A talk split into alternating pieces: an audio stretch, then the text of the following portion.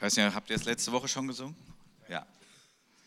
Genau. An der Stelle, das ist so üblich in den Baptistengemeinden, dass man so die Grüße hin und her schickt. Und ich war letzten Sonntag in der Baptistengemeinde in Dülken und darf euch da Grüße mitbringen. Ich bin das Brot des Lebens. Ja, es war gerade schon viel in dem Lied auch drin, wenn der Himmel die Erde küsst, der Name Gottes, den haben wir auch erwähnt in dem Lied. Und bevor ich gleich einen Abschnitt aus Johannes 6 lese, wo eben dieses Wort drin ist, ich bin das Brot des Lebens, kurz mal ein paar Gedanken zu dem Ich bin. Dass Jesus gesagt hat, ich bin. Und dann verschiedene Aspekte eben seines Seins. Das knüpft an an die Offenbarung des Namens Gottes aus dem Alten Testament, der auch immer noch gilt.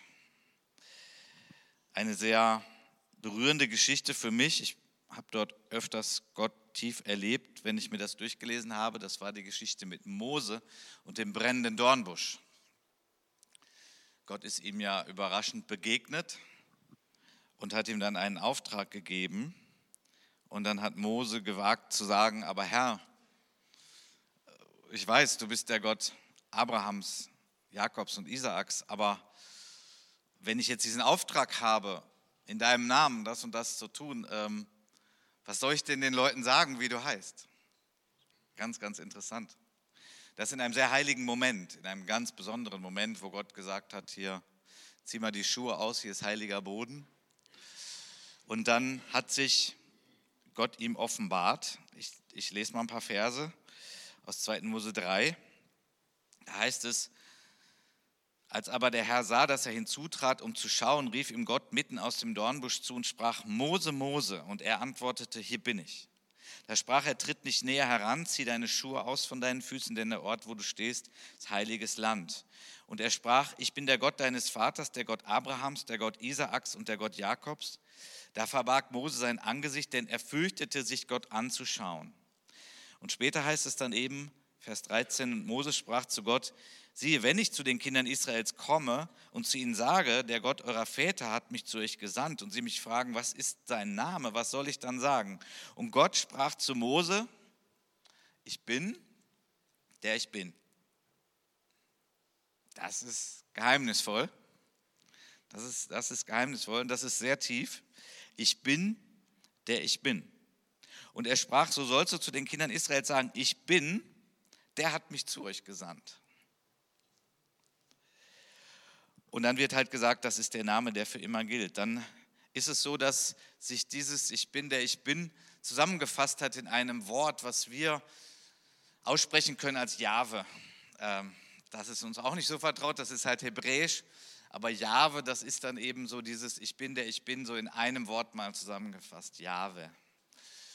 Vielleicht habt ihr euch manchmal gefragt, wenn ihr in eurem Bibel lest, viele Übersetzungen machen das so, ähm, wenn man da im Alten Testament liest, dann gibt es das Wort Herr kleingeschrieben, also vorne natürlich groß, aber dann gibt es das auch, dass Herr komplett groß geschrieben ist, vier Buchstaben komplett groß, Herr. Und immer wenn das so da ist, da steht dann Jahwe in dem, in dem Grundtext. Ich bin, der ich bin.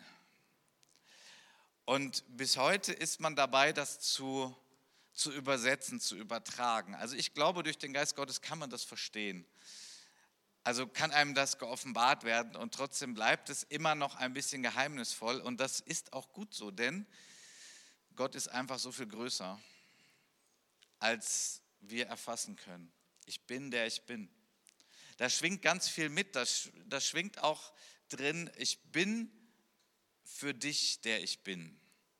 Ich bin für dich da aber natürlich auch, er ist der Ewige und er ist der Große und er ist der, der von Anfang an war, ja, der eigentlich ja vor dem Anfang natürlich war, der schon immer war und der auch immer sein wird. Die Quelle von allem, was es gibt, von allem, was wir je gesehen haben und je sehen werden, ist er der Ursprung.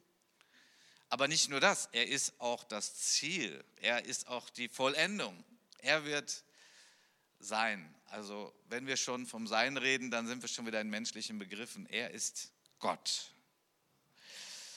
Das Faszinierende ist eben, dass er nicht einfach ein abstrakter, allmächtiger, allwissender Gott ist, sondern dass er ein Gott voller Leidenschaft ist, um Menschen zu begegnen. So wie wir es ja gerade gelesen haben, dass er dem Mose begegnet ist.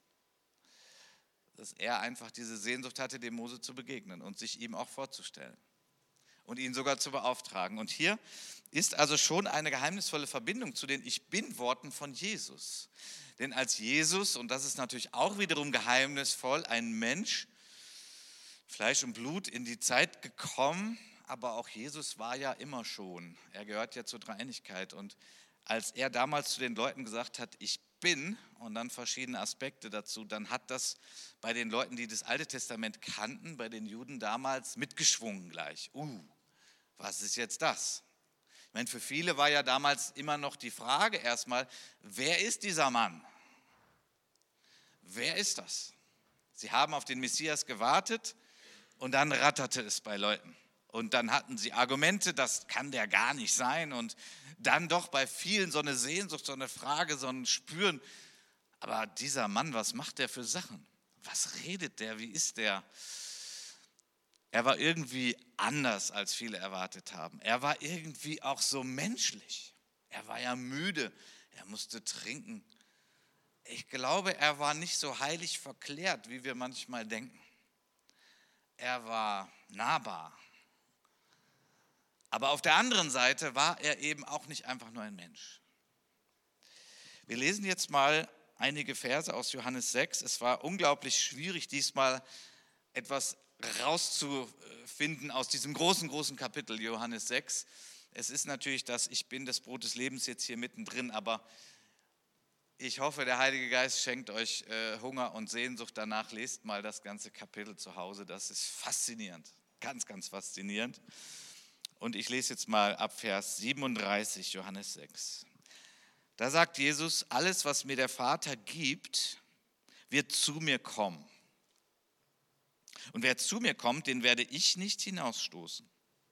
Denn ich bin aus dem Himmel herabgekommen, nicht damit ich meinen Willen tue, sondern den Willen dessen, der mich gesandt hat.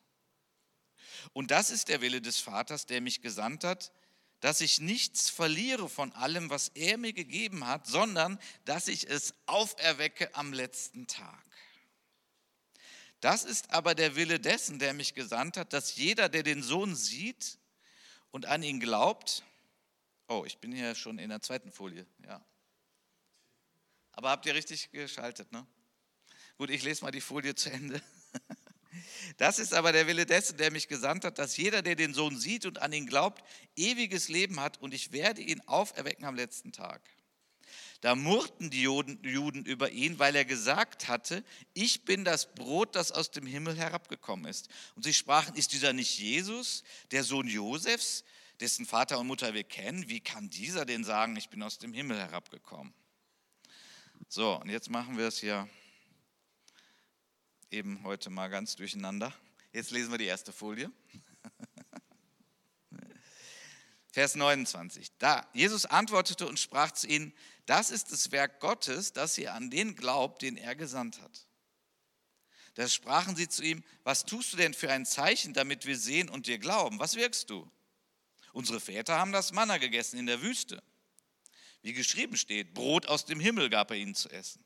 Da sprach Jesus zu ihnen, wahrlich, wahrlich, ich sage euch, nicht Mose hat euch das Brot aus dem Himmel gegeben, sondern mein Vater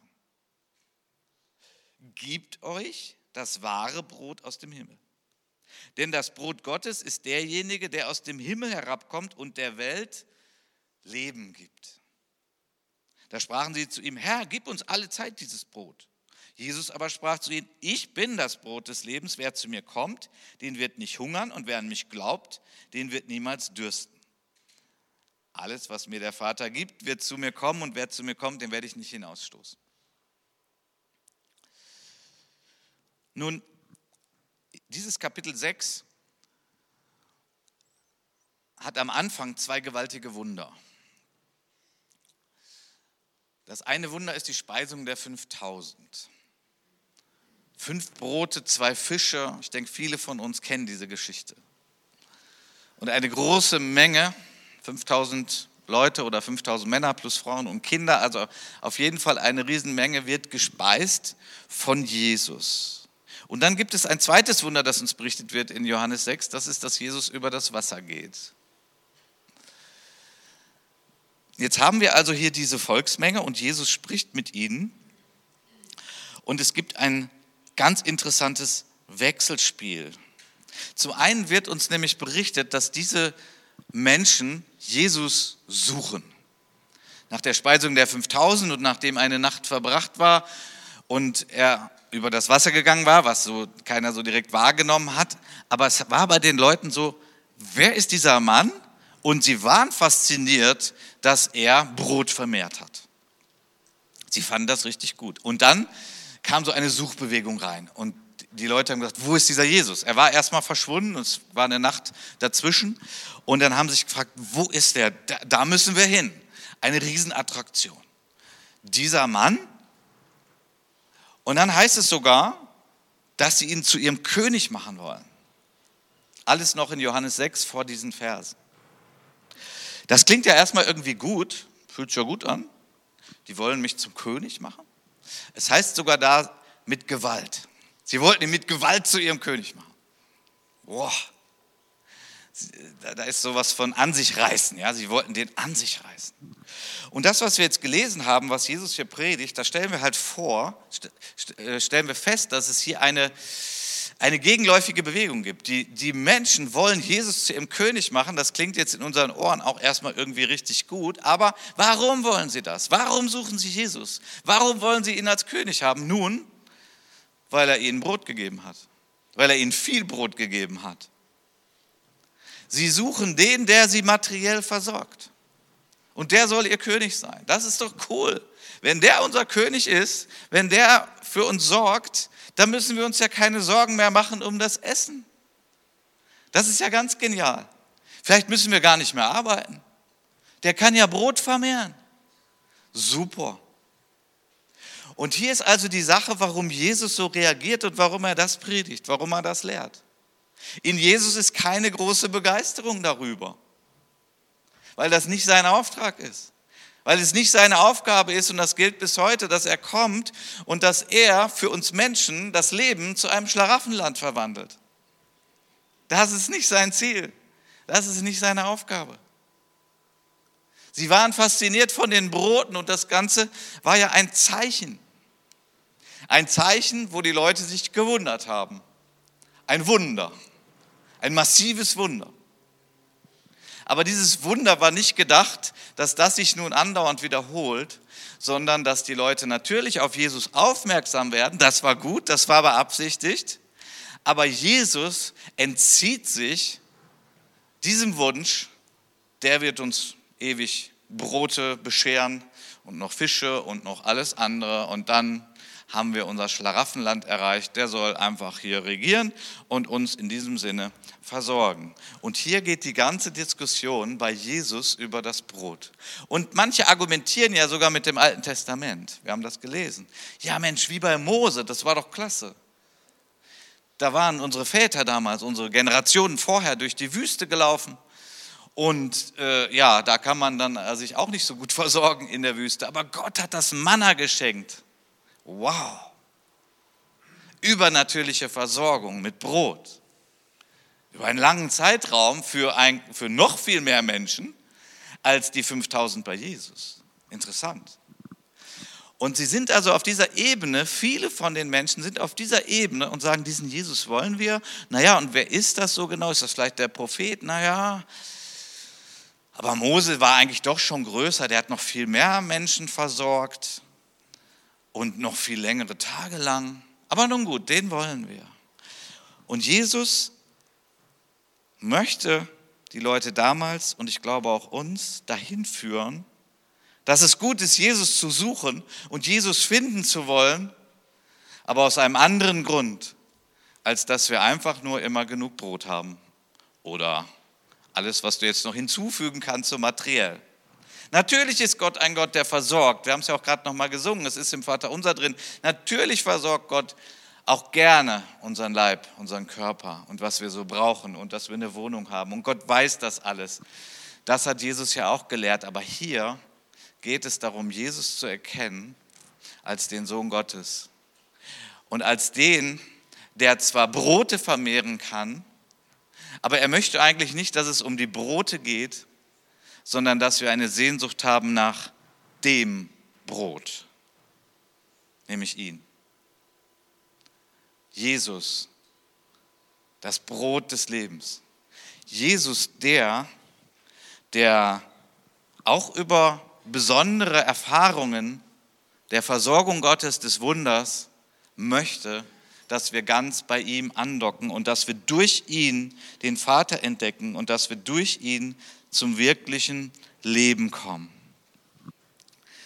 Das war die Herausforderung für Jesus. Das war der innere Kampf. Jesus hat sich auch immer wieder mal zurückgezogen, weil er wollte nicht ein König sein, der hier auf der Erde die Leute die ganze Zeit versorgt und dass die Leute sagen, weil du uns versorgst, ja, du bist unser König.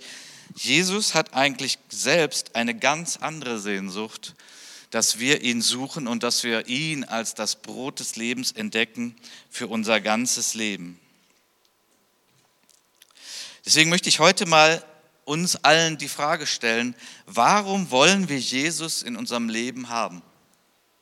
Muss jetzt hier keiner beantworten, aber dass du mal selber gerade über dich selber nachdenkst, warum willst du Jesus in deinem Leben haben? Warum ist Jesus in deinem Leben? Warum suchst du ihn?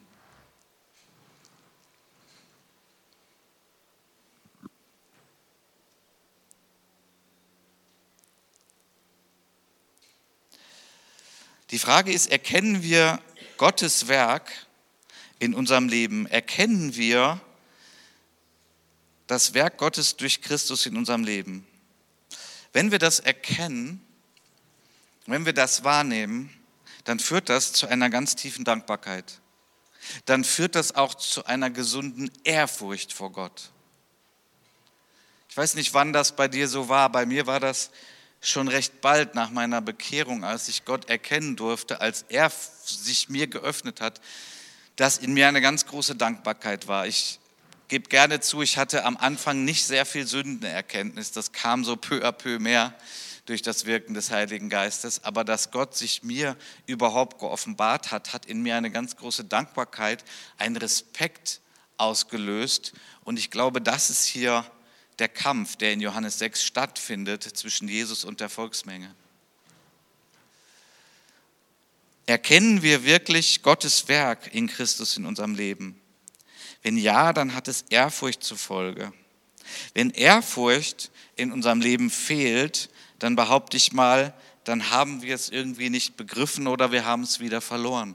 Und ich möchte gleich noch ein paar Worte zu Ehrfurcht sagen, denn das ist ein, kein einfacher Begriff und der berührt so unsere Voreinstellungen zu diesem Thema. Es gibt so eine, eine verklebte, angstvoll zu Gott distanzierte Ehrfurcht und das ist nicht, was Jesus meint. Das ist nicht, wozu er gekommen ist.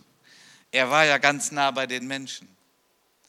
Aber Jesus ist eben auch nicht der Kumpel und der Bedienautomat für uns. Jesus, ich brauche jetzt Brot, Jesus, ich brauche jetzt das, Jesus, ich brauche jetzt das. Sondern hier in Jesus begegnen wir dem Leben Gottes, begegnen wir dem, der das Ganze in uns wirkt. Vers 29, was wir gelesen haben, da sagte Jesus zu ihnen, das ist das Werk Gottes, dass ihr an ihn glaubt. Hä? Aber ich dachte, das ist mein Werk, also meine Tat, dass ich an ihn glaube, oder nicht? Ja, auch so ist es. Es ist ein geheimnisvolles Miteinander, was ineinander greift, aber dieser Text und viele andere Texte sagen, wenn du an Gott glauben kannst, dann war das schon Gottes Wirken vorher, der dir einen Raum geöffnet hat, dass du da überhaupt reinkommen konntest, dass du überhaupt Ja sagen konntest zu Gott. Das war schon ein Werk Gottes vorher von ihm. Ohne die Öffnung, die er uns schenkt in unserem Herzen, haben wir keine Chance. Wir können nicht wahllos einfach sagen, so, jetzt entscheide ich mich, Gott zu erkennen und mit ihm zu leben. Och, und jetzt kann ich das mal wieder abschalten. Ja, wir können es abschalten. Und das ist halt gefährlich, traurig. Also dieser Text, ich bin das Brot des Lebens und was Jesus hier sagt, das ist das Werk Gottes. Und er sagt ja, dass Gott der Vater das öffnet. Und wenn dann Gott der Vater das öffnet, Jesus zu erkennen und wir dann kommen und an ihn glauben, dann wird er uns nicht hinausstoßen. Aber wenn Gott der Vater das nicht öffnet, haben wir gar keine Chance. Ich weiß nicht, ob du da so gerade mitgehen kannst, ob dir das vielleicht so heavy ist, aber mich bringt das an den Punkt der ganz tiefen Ehrfurcht vor Gott, dass ich ihn erkennen durfte. Und dass er das beständig wirkt, dass das immer noch so ist, denn das ist nicht in meiner Hand. Es ist das Werk des Heiligen Geistes an uns, dass wir Jesus erkennen und durch Jesus erkennen wir den Vater. Und ja, die Bibel ist voll davon, dass uns das verheißen ist und versprochen ist, weil es ist die Leidenschaft Gottes. Warum ist Jesus in diese Welt gekommen? Weil er uns so sehr liebt. Aber das Ganze ist kein beliebiges Spiel, das ich in meiner Macht einfach mal so an- und ausschalten kann oder mich zwischendurch bediene und dann lasse ich es wieder sein. Das ist riskant. Das ist riskant. Jesus bringt die Leute damals immer wieder zu diesem Punkt. Ja, also dass ihr Brot habt, ist ja schön und gut, aber dass ihr erkennt, wer der Menschensohn ist, der Sohn Gottes und dass ihr mit ihm eine Beziehung lebt und durch ihn die Beziehung zum Vater lebt, das ist eigentlich das alles Entscheidende. Warum suchen wir Jesus?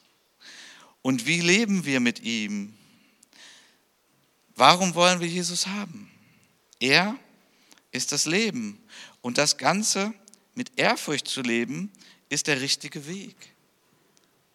Nun heißt es nicht, weil Gott kennt uns ja durch und durch und er weiß ja auch, zu wie viel Ehrfurcht wir in der Lage sind. Und deswegen ist auch ein Werk der Wiederherstellung des Heiligen Geistes, dass wir in Ehrfurcht hineinkommen und darin wachsen. Also nochmal, auch heute stößt Jesus niemanden hinaus. Aber Jesus sagt, warum suchst du mich? Und wenn ich dir Erkenntnis schenke, wie gehst du damit um? Es ist das Werk Gottes, dass wir an ihn glauben können. Es ist das Kamel, das durchs Nadelöhr geht. Das hat Jesus in einem anderen Zusammenhang gesagt, als die Jünger sich gefragt haben, boah, wie geht denn das denn überhaupt? Das scheint ja eigentlich unmöglich zu sein für uns Menschen. Und da hat Jesus gesagt, ja, bei euch Menschen ist es unmöglich, aber bei Gott ist alles möglich. Und so kann ein Kamel auch durch ein Nadelöhr gehen. Aber das geht doch gar nicht. Ja, das geht doch eigentlich nicht. Kamel ist viel zu groß für ein Nadelöhr. Aber bei Gott ist alles möglich. Und Gott hat uns, die wir glauben, einen Raum geöffnet, Jesus zu erkennen und durch ihn den Vater. Ich möchte das Ganze nochmal unterstützen durch zwei Bibelstellen. Philippa 2, Vers 13. Gott ist es, der euch sowohl das Wollen als auch das Vollbringen schenkt das Wollen und das Vollbringen, die Motivation, die innere Motivation, Gott zu suchen und mit Gott zu leben, bewirkt schon Gott in uns. Ich sag's mal, wir waren halt viel zu kaputt, als dass wir das einfach selber gekonnt hätten. Das ist schon ein Wirken Gottes, eine Gnade an unserem Herzen, wenn wir das wollen, wenn wir Jesus wollen, wenn wir mit ihm leben wollen. Und in Hebräer 13 heißt es, der Gott des Friedens aber, der unseren Herrn Jesus aus den Toten heraufgeführt hat, den großen Hirten der Schafe durch das Blut eines ewigen Bundes, er rüste euch völlig aus zu jedem guten Werk, damit ihr seinen Willen tut.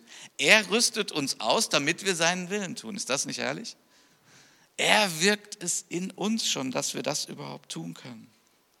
Deswegen ist es so wichtig, dass wenn es diese Gnadenmomente in unserem Leben gibt, wenn es diese Momente Gottes gibt, das wird jetzt kein brennender Dornbusch sein, aber das sind Momente, die in unserem Leben, wo, wo wir eine Sehnsucht nach Gott haben, wo wir mehr von ihm erkennen wollen. Wenn wir Hunger bekommen, Gottes Wort zu lesen, dann ist es so wichtig, dass wir dem nachgeben, dass wir da mitgehen, dass wir das leben, weil es in dieser Welt auch ganz andere Kräfte gibt und weil es auch in unserer alten Natur ganz andere Kräfte gibt die uns woanders hinziehen wollen, die das schwächen wollen.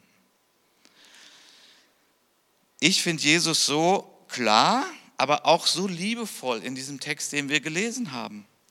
Wenn man das mal so in Ruhe betrachtet, stellt man fest, dass die Menschen, die ihn suchen wegen den Broten, Plural, und nicht ihm, das Brot des Lebens, die fordern ihn ja total heraus. Und nachdem er diese, dieses gewaltige Wunder getan hat, fordern sie heraus, dass er nochmal ein Wunder tun soll, damit sie dann an ihn glauben.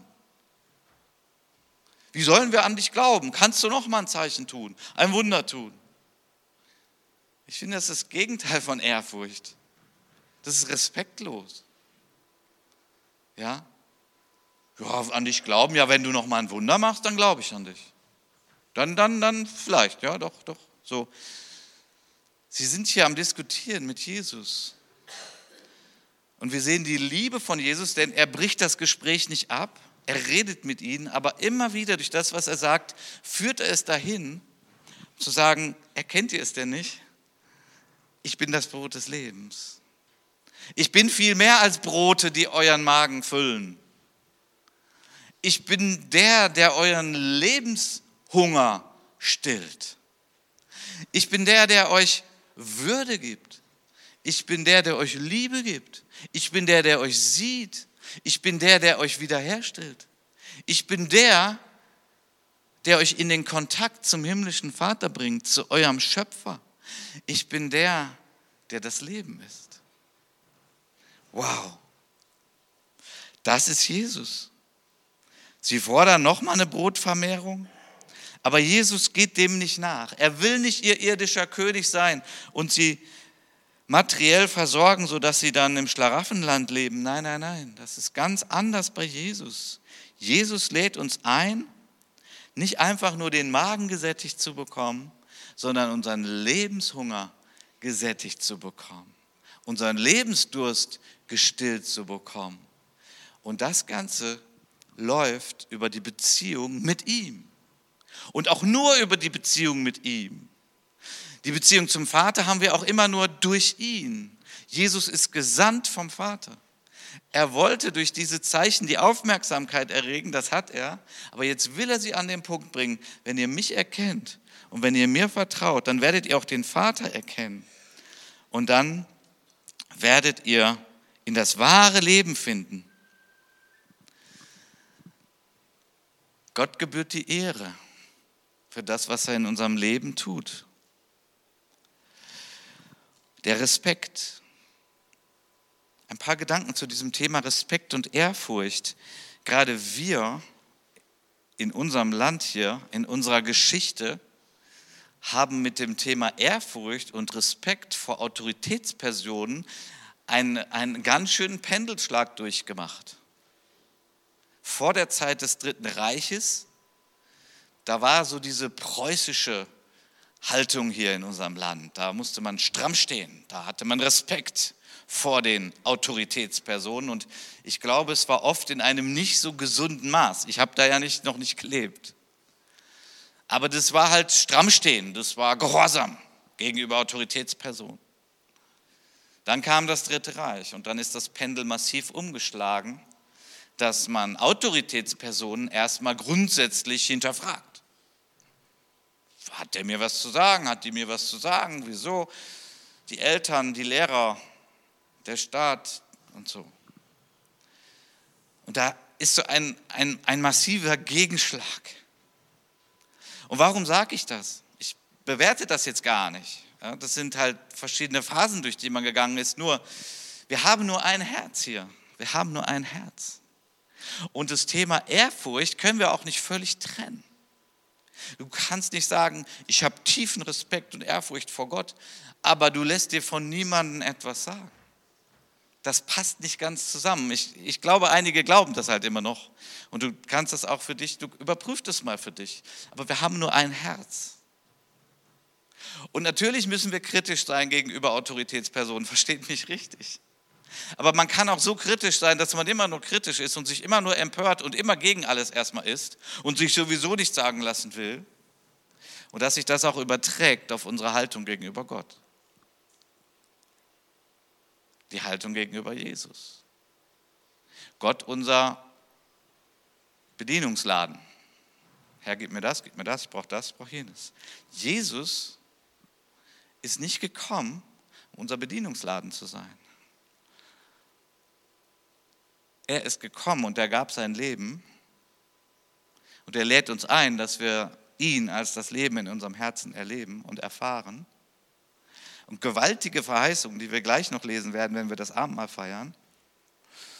Aber es geht nur über den Weg, dass Jesus auch der Herr unseres Lebens ist. Wir können Jesus nicht zerteilen. Wir können nicht sagen, ich möchte gern, dass du mich immer mit Broten versorgst, aber ansonsten will ich nicht, dass du mir was sagst. Da will ich halt mich selbst verwirklichen. Selbstverwirklichung. So funktioniert das nicht. Es funktioniert so nicht. Und wenn jetzt einige von euch denken, und ich kann mir das vorstellen, sagen, was ist das heute für eine Predigt hier? Ich bin gerade dabei, mal meinen Selbst zu entdecken und mein Potenzial auszuleben. Und ich sage mal gerade auch die Jüngeren, die jetzt anfangen, das Elternhaus zu verlassen, innerlich und irgendwann äußerlich. Ja, entdecke, was Gott dir gegeben hat. Entdecke dein Potenzial. Lebe das, was Gott in dich hineingelegt hat. Das ist ganz, ganz wichtig. Aber nicht auf Kosten dessen, dass du nur dein Selbst verwirklichen willst. Das ist die Sackgasse, in der viele Menschen landen sich selbst, nur sich selbst verwirklichen zu wollen, ist eine Sackgasse. Ist eine Sackgasse. Es heißt in Sprüche 14, Vers 27, die Furcht des Herrn, die Furcht des Herrn ist eine Quelle des Lebens. Das ist Jesus. Die Furcht des Herrn ist eine Quelle des Lebens. Da quillt das Leben heraus. Da gibt es ein, ein Selbst, ein Ich, das lebt das frei wird. Aber es ist immer im Gegenüber zu Yahweh, zu dem Ich bin, der ich bin, zu dem Gott, den Jesus uns erschließt und öffnet durch ihn. In Sprüche 14, Vers 27 heißt dann der zweite Teil, man meidet durch sie, also durch die Furcht des Herrn, die Fallstricke des Todes. Es gibt Fallstricke des Todes. Und wie kann man die meiden? Ja, indem man Gott fürchtet, indem man Gott ehrt, indem Gott Nummer eins ist, indem man auf ihn hört und tut, was er sagt und ihm folgt und seinen Worten folgt. Und wie kann das sein? Es klingt das jetzt nicht gerade alles so furchtbar und so gesetzlich. Nun, die Ehrfurcht vor Gott wird gesund, wenn sie schön durchtränkt ist mit dem, was der Heilige Geist in uns tut dann wird das richtig, richtig gut, so wie Gott das auch will. Denn Gott will nicht, dass Ehrfurcht bedeutet, oh, dann traue ich mich lieber jetzt nicht mehr so nah zu ihm hin. Und dann werde ich auf jeden Fall gleich auch das Abendmahl nicht nehmen. Das ist nicht der Plan Gottes. Jesus ist gekommen auf diese Welt als Mensch, ganz nahbar, ganz erfahrbar, weil er gerade das überbrücken will, diese verkrümmte religiöse Ehrfurcht, die nicht gemeint ist. In Römer 8, Vers 14 und 15 heißt es, denn alle, die durch den Geist Gottes geleitet werden, die sind Söhne Gottes. Ihr habt nicht einen Geist der Knechtschaft empfangen, dass ihr euch wiederum fürchten müsstet. Ja, was denn jetzt? Fürchten oder nicht fürchten? Sondern ihr habt den Geist der Sohnschaft empfangen, indem wir rufen, aber Vater. Aber heißt Papa. So der Heilige Geist bringt die gesunde Ehrfurcht in unser Leben der kann da Dinge auch heilen und entspannen und neu machen, dass wir sagen, Jesus, du bist Sohn Gottes, du bist Brot des Lebens, ich danke dir. Durch dich werde ich leben. Mit einem tiefen Respekt vor dem himmlischen Vater. Und so ist es gesund. Und dazu ist er gekommen. Und er hat gesagt, ich bin das Brot des Lebens.